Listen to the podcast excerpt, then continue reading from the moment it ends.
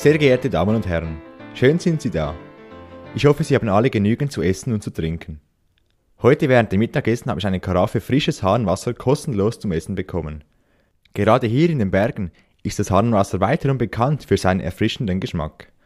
Jedes Mal stelle ich mir vor, wie das Wasser vom Berggipfel die Felsen hinabfließt, seine weite Reise, bis es hier in das Glas kommt, wie naturverbunden es ist. Wer weiß, wie lange dies noch so sein wird. In letzter Zeit wurden grauenhafte Werte in unserem Trinkwasser gemessen. In einigen Regionen werden die Grenzwerte für Pestizidrückstände massiv überschritten. Als Beispiel nehme ich die Berner Gemeinde Kappelen. Dort wird der Wert um das 22-fache überschritten. Wollen wir das?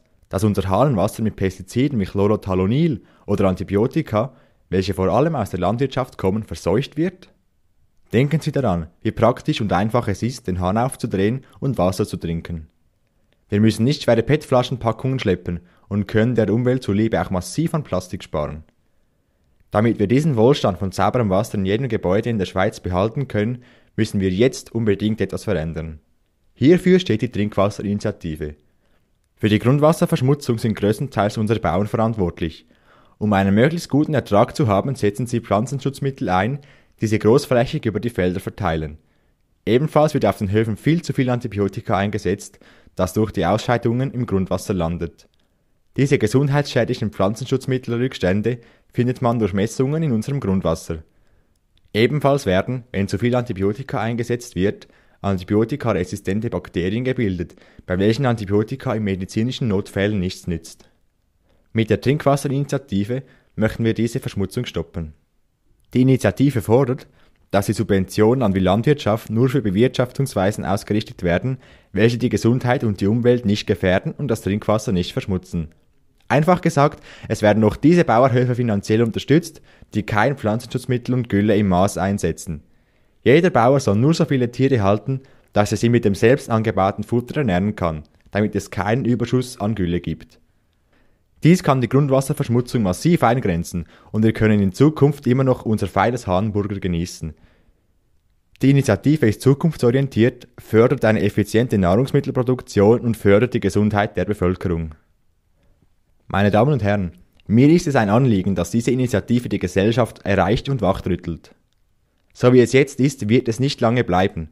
Ganz wichtig, diese Initiative ist keine Utopie, sondern auf vielen Höfen bereits Realität.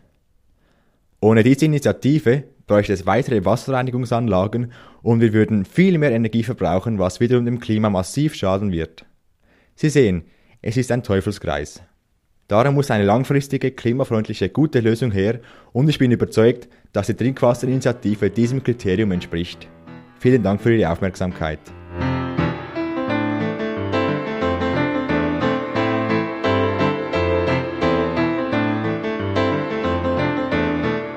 Sehr geehrte Damen und Herren, ich heiße Sie herzlich willkommen zu meiner Rede, in der ich ein sehr wichtiges Thema ansprechen werde welches sie, die Menschen in diesem Raum, aber auch den Rest der Bevölkerung stark betrifft. Es handelt sich um das Thema, den Mikrozitonen-Eistee ab sofort in jeglichen Filialen gratis zur Verfügung zu stellen. Seit der Erscheinung von diesem wahrhaftig magischen Produkt muss man für eine kleine Halbliterflasche 90 Rappen bezahlen, was völlig absurd ist, denn dieses Produkt ist viel mehr als nur ein Eistee, wie er es für die meisten in diesem Raum ist.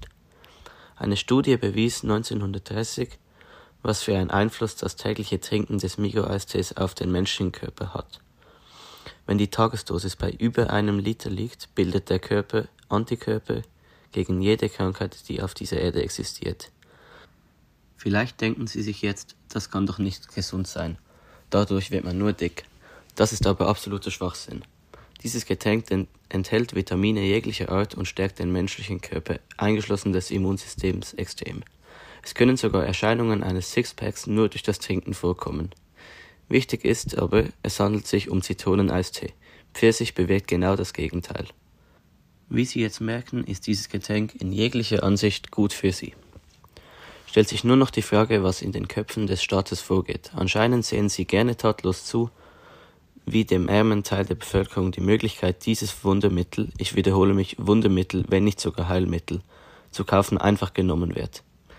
Aber anscheinend zeigt unser egoistischer Staat bis zu diesem Zeitpunkt kein Interesse daran, dieses Produkt jedem zu ermöglichen und gratis zur Verfügung zu stellen. was eine Frechheit ist. Liebe Zuhörer, spätestens jetzt müssten Sie realisiert haben, was hier abgeht und dass dies so nicht weitergehen kann. Ich bitte Sie, machen Sie sich ernsthaft Gedanken über dieses Thema, denn es betrifft auch Sie. Was Sie machen können ist, gehen Sie auf die Straße, demonstrieren Sie oder machen Sie online auf dieses Thema aufmerksam. So können wir noch weitere Menschen die Augen öffnen. Bitte nehmen Sie sich dies zu Herzen. Gemeinsam können wir unser Ziel erreichen und den Mikroeistee so bald wie möglich gratis zur Verfügung zu stellen. Ich bedanke mich herzlich bei Ihnen, dass Sie sich Zeit genommen und diesen wichtigen Beitrag so aufmerksam mitverfolgt haben. Hiermit verabschiede ich mich bei Ihnen und wünsche Ihnen noch einen schönen Tag.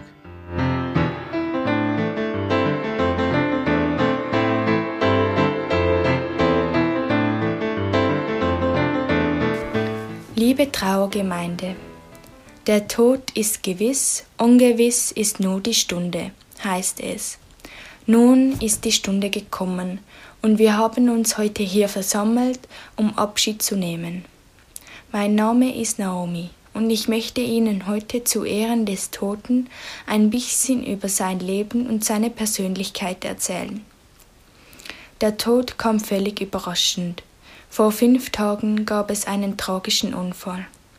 Nach sieben wunderbaren Jahren mit Höhen und Tiefen müssen wir uns heute traurigerweise verabschieden. Der Tote wurde aus seinem Leben gerissen, bevor er seinen Traum, mich zu beherrschen, verwirklichen und bevor er sein Leben leben konnte. Was bleibt, sind Fragezeichen in meinem Kopf. Warum er? Warum so früh? Der Schmerz frisst mich auf und die Leere betäubt mich. Nun einen kleinen Einblick ins Leben des Toten. Durch das viele Reisen konnte sich der Verstorbene sein Leben zusammenbauen. Ich weiß noch, als wir uns getroffen hatten, war es Liebe auf den ersten Blick. Wir gingen durch dick und dünn. Mein ganzes Leben hatte ich mit dir geteilt, Handy. Und jetzt muss ich dich einfach ersetzen? Mein Handy hatte keine Angst vor dem Tod risikofreudig war es. Und es hatte auch den einen oder anderen Sturz hinter sich. Lasst uns das Handy in Erinnerung behalten. In diesem Sinne, adieu.